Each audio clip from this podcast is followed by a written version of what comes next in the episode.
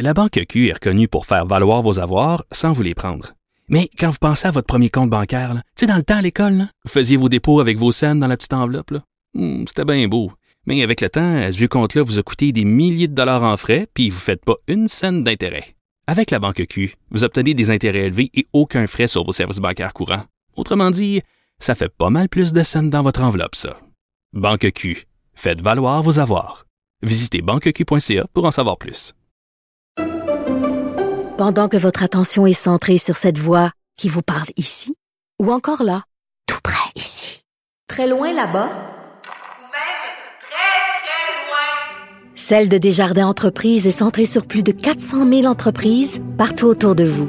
Depuis plus de 120 ans, nos équipes dédiées accompagnent les entrepreneurs d'ici à chaque étape pour qu'ils puissent rester centrés sur ce qui compte, la croissance de leur entreprise.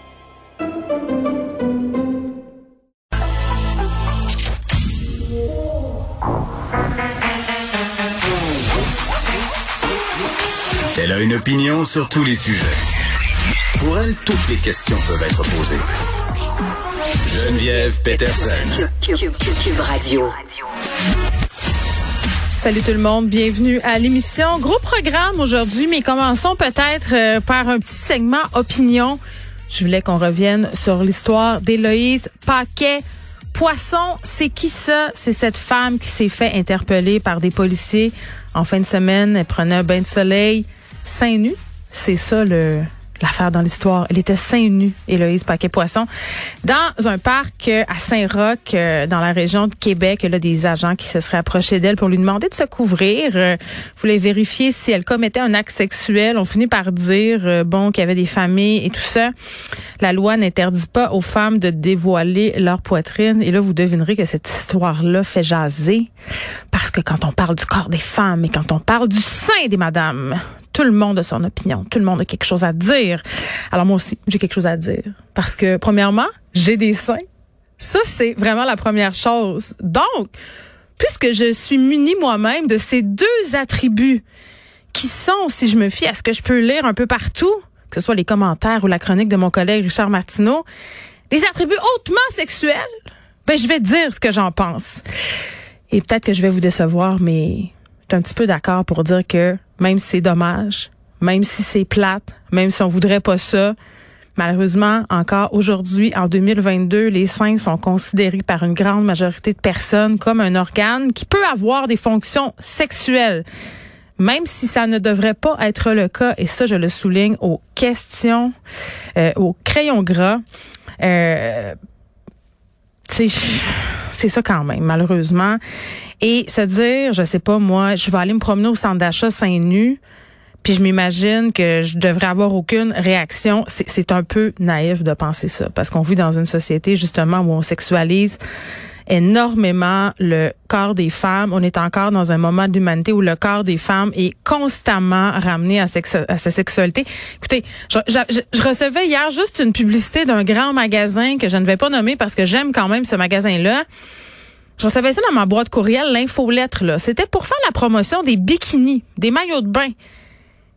Écoutez, les, les images étaient tellement sexuelles. J'étais pas certaine si je recevais une pub de maillot ou une pub pour aller m'abonner à Pornhub. J'étais pas certaine avec les faces que ces filles-là faisaient, les postures qu'elles adoptaient. Donc, c'est ça. C'est vraiment chiant, mais le corps de la femme appartient à tout le monde et sans arrêt ramené à sa sexualité. Et les, les seins des femmes sont érotisés depuis vraiment très, très longtemps. On a juste à ouvrir un livre d'histoire de l'art pour le constater. Mais, mais ma réflexion sera la suivante. Pour vrai, puis tu sais, je me questionnais là-dessus par rapport à toutes ces affaires-là. Puis je me disais, OK, tu sais, qu'est-ce qui fait qu'on trouve qu'un sein est tant érotique que ça? Ben, c'est le contexte, me semble. Euh, puis pour revenir à, à l'histoire d'Élo- d'Héloïse, c'est une plage se faire bronzer dans un parc, c'est pas la même affaire qu'une chambre à coucher. C'est pas la, même affaire non plus que de déambuler dans une rue. Euh, moi, personnellement, puis c'est un choix personnel, là, j'ai été très à l'aise de me baigner seins nus en France. Tu dans le sud de la France, en Europe en général, la baignade pour les femmes, ça se fait pas de haut. J'ai jamais été mal à l'aise. Bon, OK, peut-être que j'ai été mal à l'aise 32 secondes là, au départ.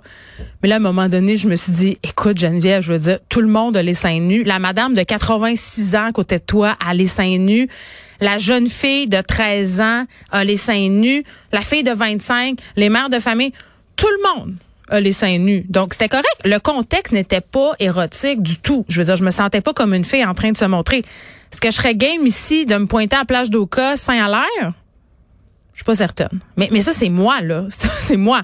Je suis pas en train de dire que, que celles qui le font, c'est pas correct, mais parce qu'on m'a tellement rentré dans la tête depuis que je suis petite que les seins, c'est érotique, que j'ai de la misère à me le sortir de la tête. Est-ce que j'aimerais ça que ça change? Oui.